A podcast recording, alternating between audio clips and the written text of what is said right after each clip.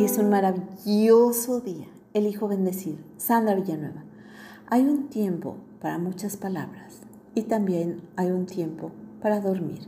Homero en la Odisea. Los errores son parte del aprendizaje y en la práctica deliberada hay uno que es muy común que se cometa.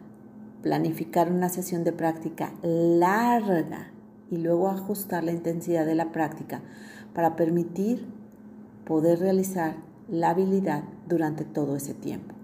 Cuando se está comprobando que es más efectivo el enfoque más intenso, se pueda manejar durante periodos cortos de tiempo y luego tomar descansos. Se aprende más cuando se enfrenta más allá de las capacidades actuales, siguiendo el camino con periodos de práctica breves, pero eso sí, desafiantes. La práctica deliberada requiere descanso y tiempo de recuperación.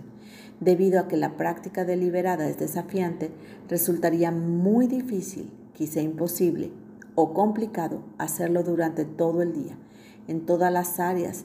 Los mejores dedican deliberadamente una cantidad de horas diarias a su práctica y también dedican tiempo a descansar.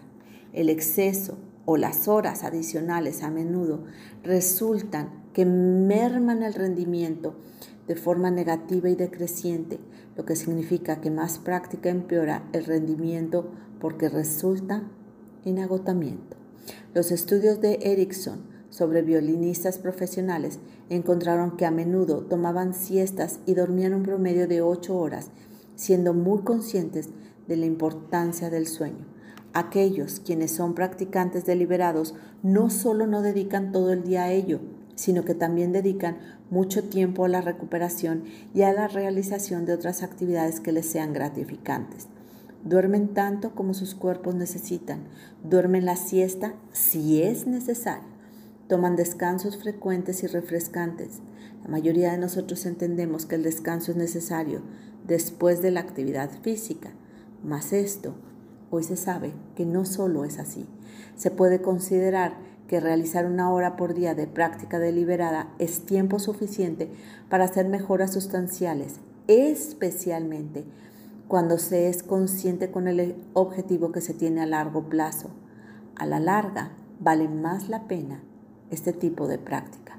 Más sin embargo, solemos subestimar la importancia después de la actividad mental.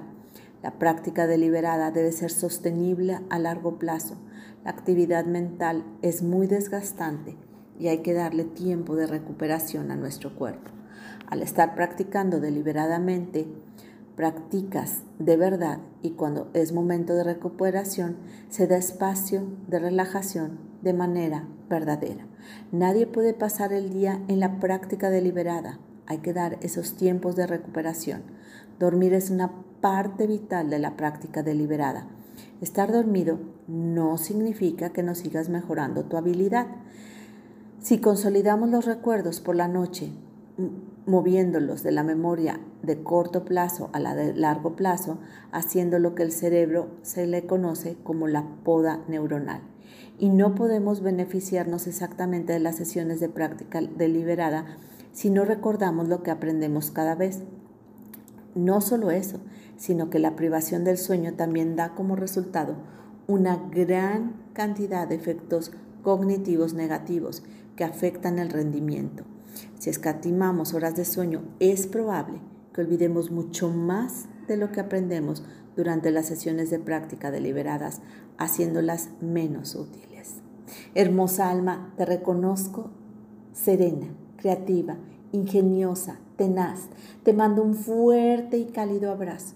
Sandra Villanueva, yo estoy en paz.